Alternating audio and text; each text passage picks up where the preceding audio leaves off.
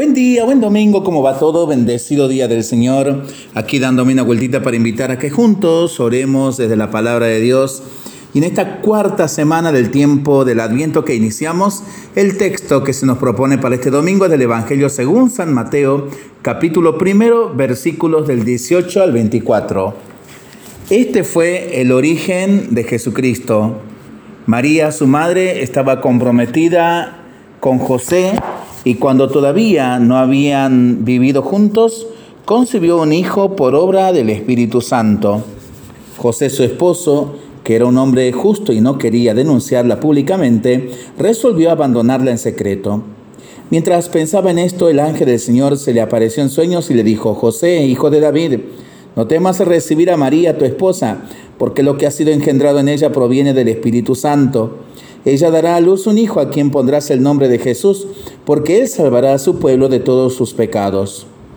Todo esto sucedió para que se cumpliera lo que el Señor había anunciado por el profeta.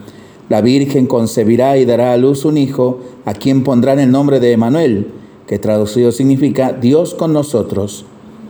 Al despertar, José hizo lo que el ángel del Señor le había ordenado. Llevó a María a su casa.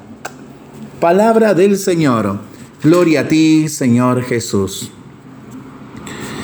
Aquí me tienen, soy José, el mismo de sus altares y sus belenes y de sus cariñosas devociones, el mismo, pero les hablo desde el año cero de nuestra era, sin el santo todavía, quiero decir, oliendo a madera, mm, plasticola y serrín, que cómo fue todo aquello de Belén, que qué sentí, ¿Qué, pienso ahora de todo aquello?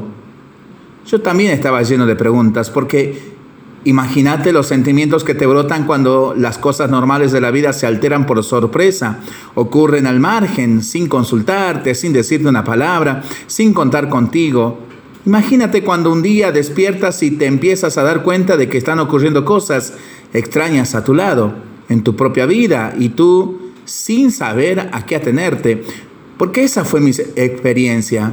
Me vi metido en un proyecto divino del que no tenía ni idea y del que no me habían consultado previamente. Al menos a María, mi esposa, se le pidió permiso, se le pidió un sí, pero a mí no me propusieron nada, no me informaron. Fui enterándome cuando todo estaba ya en marcha, cumpliéndose. Dios contó conmigo para su proyecto sin pedir mi consentimiento. Son muy desconcertantes las maneras de Dios pues solo les puedo decir que lo mío fue callar. Decidí quedarme en silencio, sin hacer preguntas y hacerme cargo de todo. ¿No saben que nada completa, resalta y resguarda tanto la palabra como el silencio?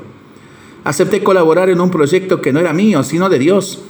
Confié en que Él sabría lo que estaba haciendo y en las razones que había o que pudiera tener para elegirme. Entonces yo abrí mis ojos sorprendidos ante el acontecimiento y acepté. Yo no me explicaba cómo había podido pasar todo aquello y tomé la decisión que me parecía más lógica y coherente, echarme a un lado y abandonar a María en secreto, pues ¿cómo iba yo a hacerme cargo de una criatura que no era mía, que venía directamente de Dios? No habría sido justo y nunca me habría atrevido a meterme donde no me llaman y menos a estorbar a Dios, pero fue Él quien me llamó y me metió en el lío. Mi papel, mi tarea, iba a consistir solo en guardar, defender, proteger y acompañar la palabra.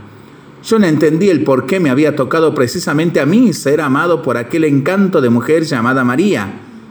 Ni entendí cómo en el vientre de la mujer más pura que uno puede soñar había brotado una nueva vida.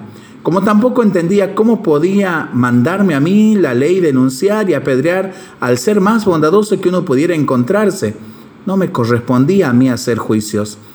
Ni entendí nada del por qué los posaderos y parientes de Belén nos daban uno tras otro con la puerta en las narices cuando tan solo pedíamos algo tan imprescindible como un poco de cobijo para una mujer parturienta. Y cuando tampoco entendí absolutamente nada fue cuando en medio de la noche todo se inundó de luz en aquel pobre establo y de buenas a primeras me vi con aquel niño entre mis brazos. El rey de los reyes y señor de los señores nacía tan poquita cosa y en tan miserable cuna como aquella. ¿Cómo iba a comprender que el Dios omnipotente viniese de semejante manera? Pero claro, ¿por qué tenía yo que entenderlo todo? Los hombres tenemos la manía de querer saberlo todo, razonarlo todo, preguntarlo todo, y no solo las cosas humanas, sino también las cosas divinas. Queremos meter a Dios en nuestra vida, tenerlo, agarrarlo, controlarlo, comprobar. Pero después de ver las ocurrencias de Dios, tuve que dejar más hueco a la sorpresa, a la contemplación, al silencio y a la confianza. Claro que yo tenía una ventaja con respecto a ustedes. A mí me bastaba con mirarla a ella, a María. Qué paz, qué ternura, qué naturalidad, qué sonrisa siempre a flor de labios, pero sobre todo qué fe la suya. ¿Cómo no iba yo a ser feliz hasta que en los súper incómodos y desconcertantes apurados momentos que íbamos pasando, viéndola a ella confiaba y feliz? Por eso puedo afirmar que no existe la fe fácil, la fe sin dudas, la fe sin oscuridades, la fe sin poder comprender tantas cosas. Ser creyentes es dejarse llevar por Dios, ser creyentes es romper planes personales y acoger los planes de Dios. Él ya sabe a quién llama y para qué. Se presenta en medio de tu vida cotidiana trayendo otros proyectos, mucho mejores que los nuestros, por supuesto. Muchas, muchísimas veces tuve miedo de no saber interpretar bien el papel que Dios me había encomendado.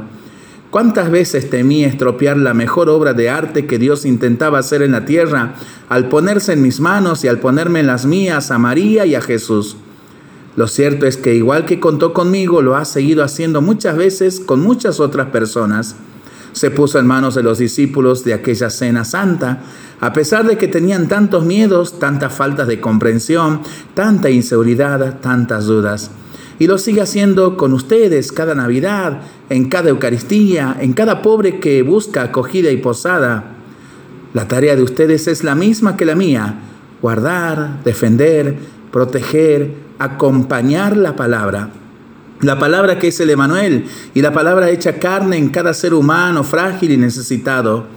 No dejen de mirar en silencio a María, como a mí me gustaba hacer a todas horas. Ella acogió con sumo cuidado al niño, lo envolvió en pañales y lo acostó en un pesebre. Hagan ustedes lo mismo. No olviden que Dios siempre se acerca a nosotros muy pequeño, muy débil, por sorpresa que el trocito que tenemos de Dios es casi siempre bien poquita cosa cuando se pone en nuestras manos y tan necesitado de tantos cuidados. Y que, ¿qué pueden aprender de mí? A callar, hijos, a callar. Empezando por estos días tan ruidosos, de prisas y jaleos, a Dios solo se le recibe en silencio, callando, contemplando y asombrándonos de los caminos de Dios y como María y como yo mismo, dando nuestro humilde y tembloroso sí. Palabras hermosas atribuidas a San José para pensarlo y para rezarlo en familia y entre amigos, ¿no?